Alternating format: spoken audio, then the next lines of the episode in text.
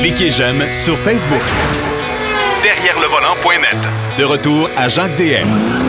Eh bien, pour le deuxième bloc, la deuxième portion de notre émission cette semaine, ben, on fait toujours appel, euh, c'est devenu une habitude, bien sûr, depuis longtemps, à notre historien euh, en chef, celui qui connaît à peu près toute l'histoire de l'automobile depuis les premiers balbutiements. Je ferai pas encore la blague comme j'ai déjà fait en ondes, comme quoi il a déjà gardé Henry Ford quand il était petit. Quand même, faut pas ambitionner. Denis Duquet, salut.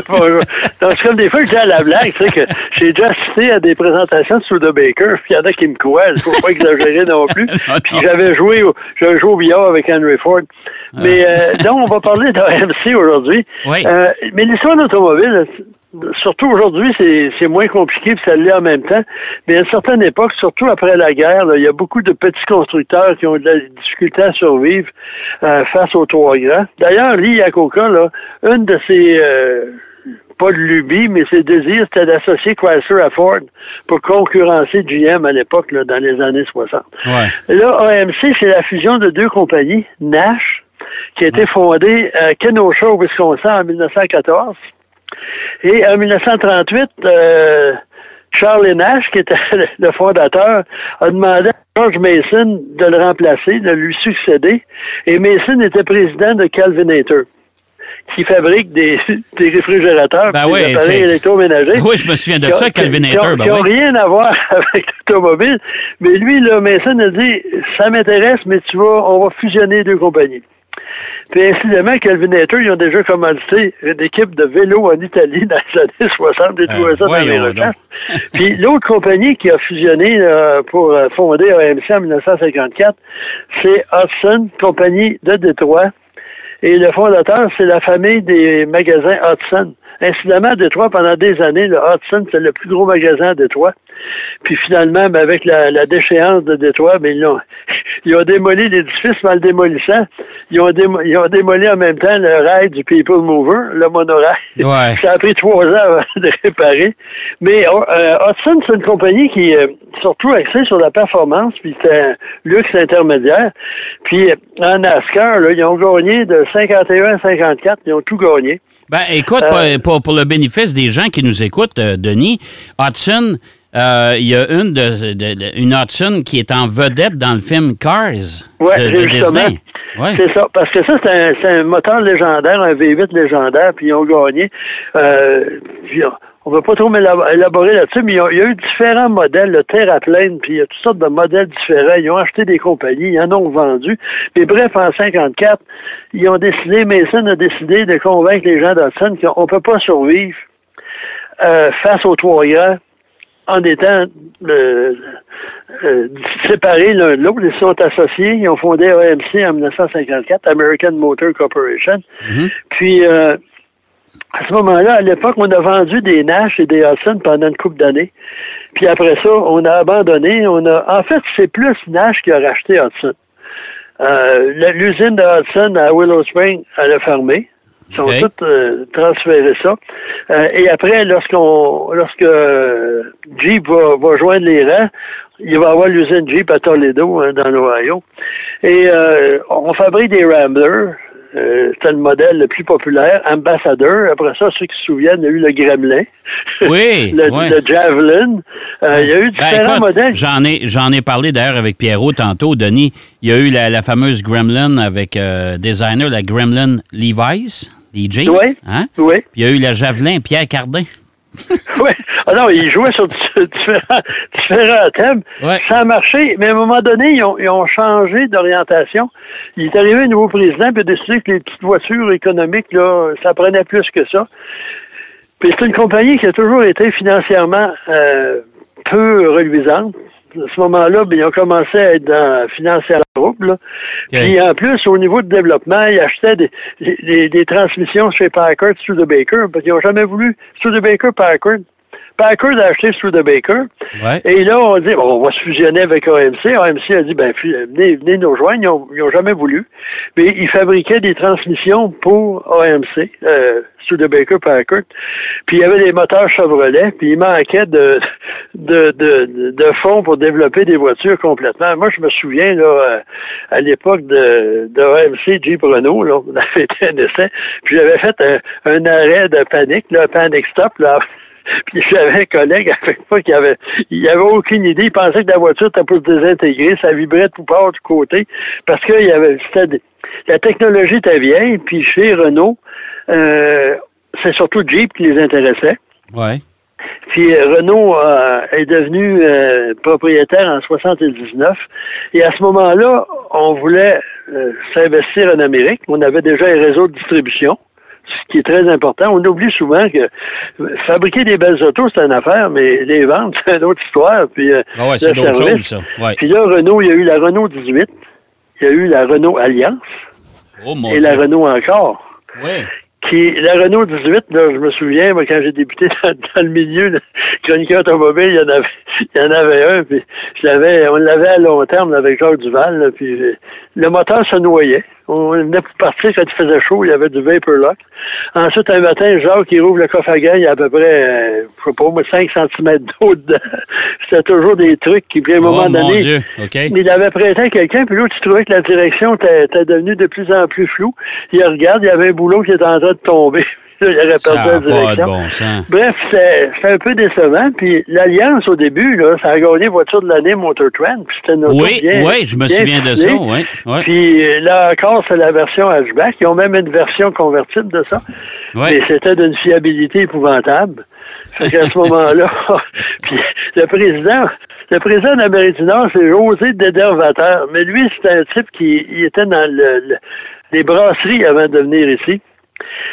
Puis il y a une anecdote concernant euh, Denis Vatel, il y avait une maîtresse, puis il avait pris un Jeep Cherokee à l'époque, puis il avait fait des sièges en cuir, puis des petits accessoires, puis des roues spéciales, puis euh, euh, il avait mis ça de côté sur la, la- la chaîne d'assemblage. puis là, le grand, grand patron arrive, puis il voit ça, il dit, c'est quoi ça? Là, il est pas pour dire, je veux- j'ai fait faire ça pour ma blonde. Il dit, ah, écoutez, monsieur, il dit, on veut faire un, un Cherokee Special Edition. Il dit, euh, regarder, là, je voulais vous le proposer, il était mal pris, il s'est débrouillé. Finalement, c'est de même qu'il y a eu le Cherokee Special Edition. Boy. Parce qu'ils ont trouvé. Bref, euh, il y a eu différentes variantes. Même il y a un moteur qui était partagé avec la Porsche euh, qui était fabriquée en Finlande. là. Je cherche le nom de cette Porsche-là. là. Puis euh, à ce moment-là, euh, au lancement en Finlande, quelqu'un a demandé si on pouvait aller faire les, les mises au point chez un concessionnaire AMC. Ça n'a pas été vraiment apprécié. Puis à cette époque-là, là, euh, AMC, à un moment donné, ils vendaient beaucoup de véhicules. Ils en vendaient plus que Chrysler. Ça n'a Ouais. pas duré longtemps. Ah, mon Puis, Dieu. je. Tu te souviens, on avait demandé, Roger Penske a, a couru des, des, des AMC aussi dans des séries Ouais, de, courses aux États-Unis, en stock car aussi avec Mark Donahue. Oui, Et, c'est euh, de ça. Ouais. Par contre, euh, ça, ça s'est détérioré un peu et on a manqué d'argent. Puis en 86, le patron de, de Renault en France, Georges Bess, qui était le grand patron, est assassiné par euh, deux femmes qui sont membres d'une cellule communiste en France Oh boy. Ouais. qui trouve là, la, la bourgeoisie, puis à la, à la mort. Puis Renault a passé une période difficile, fait que là, il y avait le grand patron qui est mort. Et là, on, on analyse parce qu'on venait d'ouvrir, de, de construire une nouvelle usine en banlieue de Toronto euh, pour produire des, des, des Renault à venir. Puis, euh, mais là, il y avait besoin d'investissements en France et en Amérique. Mais on pouvait choisir un seul. Fait qu'à ce moment-là, on a vendu euh, Chrysler s'est porté acquéreur. Euh, Renault s'est retiré. Puis là, c'est devenu Eagle. Jeep Eagle. Ouais, ça, je me souviens de ça, ouais. Mais il y a Ouais. tellement de détours dans ces affaires-là. Là. Ils achètent des, des, des petites compagnies, on se fusionne, on part euh, comme ça. Puis moi, je me souviens, à l'époque, là, euh, les gens de Renault s'habillaient comme les Américains, des chemises carottées, des jeans.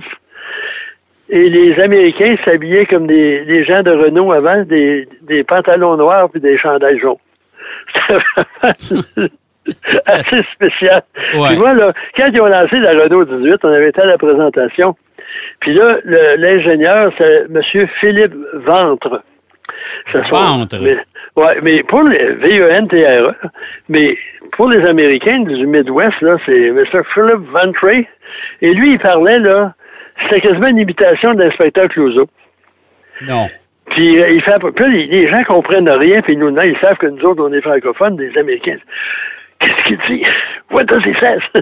puis ça finit que we, we use the cadaver to save the precious bone of the body. Il y a des, des, des, des essais là, de sécurité avec des cadavres. C'était très, très... euh, Vrai, oui, là? oui, vrai? oui, oui. oui.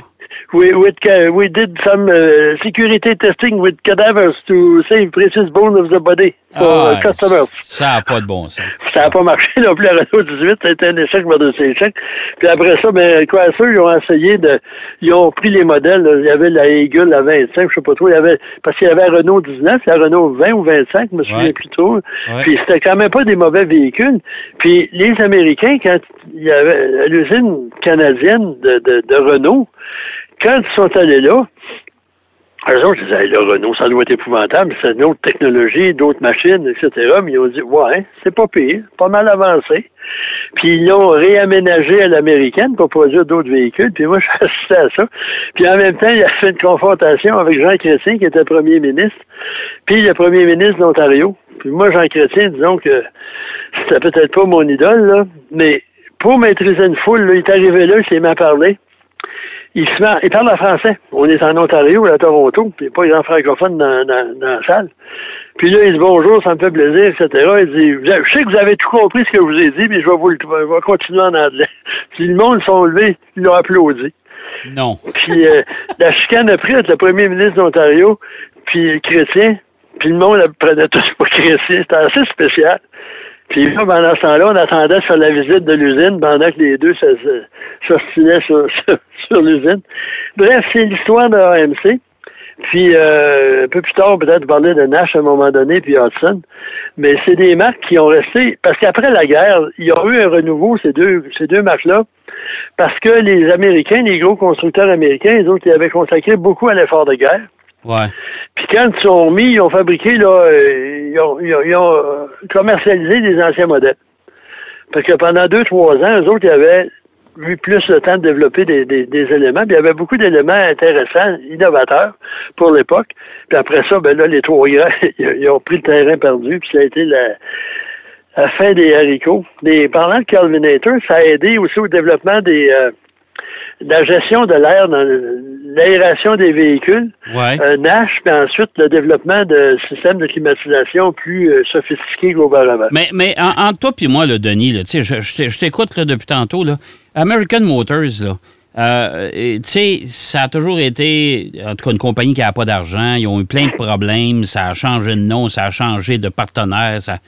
Euh, Est-ce que c'est pas euh, les trois grands constructeurs qui mettaient des bâtons dans les roues à un moment Non, donné? je pense pas, parce que c'est AMC qui se mettait des bâtons dans les roues par lui-même, parce qu'il changeait d'orientation, il changeait des trucs. Tu sais, le Pacer, là, ils ont investi beaucoup là-dedans. C'est l'aquarium, là. Ouais.